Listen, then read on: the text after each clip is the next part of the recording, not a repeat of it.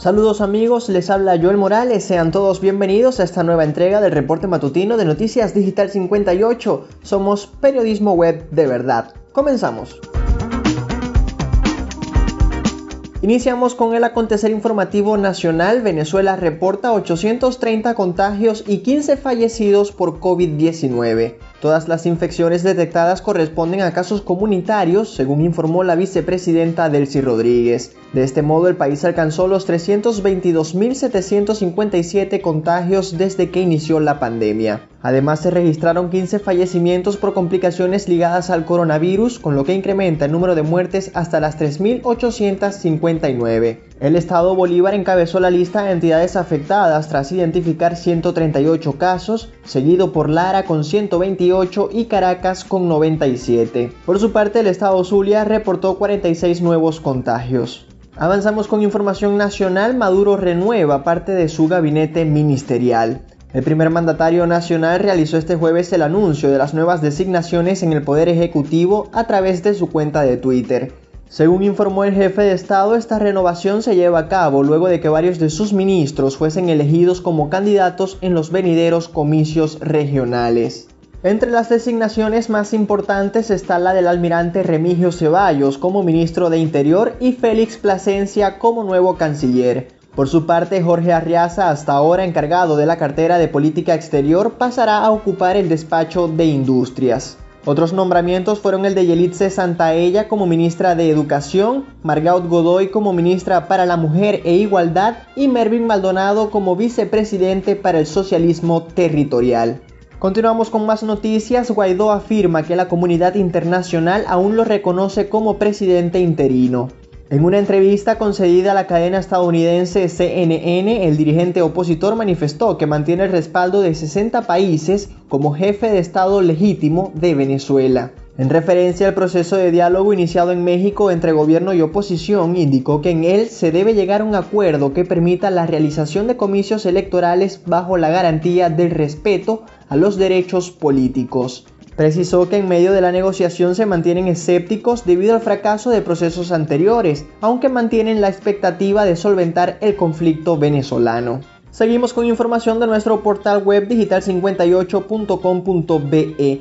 Venezuela ha incautado más de 26 toneladas de droga en lo que va de año. Un total de 26 toneladas 670 kilogramos de droga han incautado las fuerzas de seguridad venezolanas en lo que va del año 2021 según informó este jueves el fiscal general Tarek William Saab.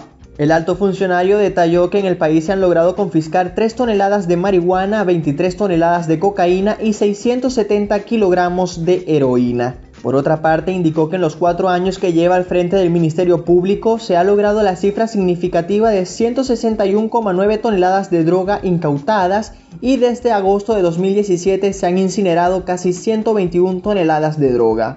Permanecemos en el país, Tomás Guanipa finaliza su exilio y se suma a la lista de perseguidos políticos que regresan a Venezuela. Tras dos años de exilio, el secretario general de Primero Justicia, Tomás Guanipa, regresó a Venezuela y reveló que su partido realizará anuncios importantes sobre el camino a seguir para lograr el cambio político en el país. Guanipa recientemente renunció a su cargo como representante del llamado gobierno interino en Colombia, para sumarse a las negociaciones entre gobierno y oposición como parte de la delegación opositora. En un acto de campaña del precandidato de Primero Justicia a la gobernación de Miranda, Carlos Oscariz, Guanipa expresó que tanto él como la tolda amarilla seguirán luchando para lograr la restauración de la democracia en el país. En este momento realizamos nuestro recorrido por el mundo. El G7 expresa preocupación por las represalias violentas en Afganistán. Los titulares de exteriores de la organización, reunidos este jueves por videoconferencia, expresaron su preocupación por las represalias violentas en algunas zonas de Afganistán ante el avance del control talibán. Los ministros subrayaron la importancia de que los talibanes cumplan su compromiso de asegurar la protección de los civiles detalló tras el encuentro el jefe de la diplomacia británica Dominic Raab. Nos vamos hacia el continente africano, aumentan a 15 los militares asesinados en un ataque en el centro de Mali. Al menos 15 militares malienses murieron y otros 39 resultaron heridos en una emboscada tendida el jueves por un grupo armado no identificado en la región de Mopti, en el centro del país. El ataque se perpetró sobre las 12.45 hora local contra un convoy de las Fuerzas Armadas malienses en la localidad de Nocara cuando un vehículo bomba estalló a su paso, seguido inmediatamente después por disparos con armas automáticas. Cerramos en Oriente Medio nuevo ataque israelí con misiles contra objetivos en Siria.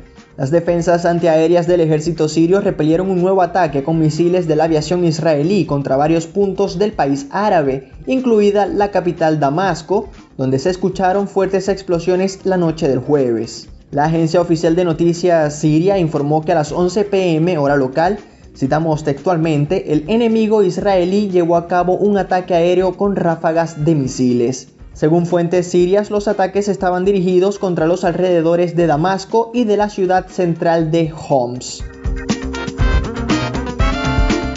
Es tiempo de hablar de deportes. Iniciamos con la Copa Conmebol Sudamericana. Club Libertad deja fuera de competencia al Santos. El conjunto paraguayo venció la noche de este jueves 1-0 a los brasileños en el partido de vuelta de los cuartos de final del torneo continental, un encuentro disputado en el estadio Defensores del Chaco en la Asunción. Carlos Ferreira marcó el tanto de la victoria de Libertad, un gol que llegó muy temprano cuando el encuentro apenas llevaba 10 minutos de haber iniciado. Santos había ganado el partido de ida con pizarra de 2-1, lo que dejaba el global igualado a dos goles. Sin embargo, los paraguayos avanzan por ley de gol fuera de casa. En el otro partido de la jornada, Atlético Paranaense venció 4-2 a Liga de Quito y se metió en semifinales con marcador global de 4-3. Pasamos a hablar de las grandes ligas. Miguel Cabrera continúa acercándose a los 3.000 imparables en su carrera en las mayores. El triple coronado criollo se lució con el madero este jueves, sin embargo no pudo evitar la derrota de 13 carreras por 10 de sus Tigres de Detroit ante los Angelinos. Miguel se fue con marca equilibrada de 4-2 con un sencillo y un doble, además de 4 carreras remolcadas. Los inatrapables de esta jornada le permitieron al Tigre Mayor llegar a los 2.954 imparables desde que está en las grandes ligas. En otros resultados de este jueves, Athletics vencieron 5-4 a los White Sox, Arizona derrotó 6-2 a Filadelfia, Yankees se impusieron 7-5 ante los Twins y los Reds derrotaron 6-1 a los Marlins. Cerramos con el tenis, Garbiñe Muguruza queda fuera del Masters 1000 de Cincinnati.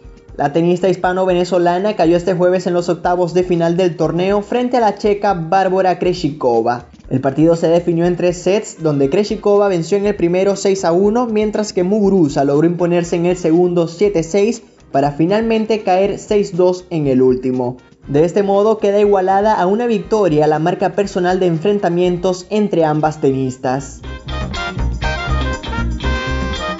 Nos despedimos recordándole que estas y otras informaciones usted puede ampliarlas en nuestra página web digital58.com.be y si desea mantenerse informado síganos en nuestras redes sociales como arroba digital-58 y suscríbase a nuestro canal de Telegram. Recuerde, respete las normas de bioseguridad, mantenga la distancia y lave sus manos frecuentemente. Prevenir es la mejor manera de luchar contra el coronavirus. Ponemos fin a este reporte matutino, narró para ustedes Joel Morales. Somos Noticias Digital 58, periodismo web de verdad. Feliz fin de semana.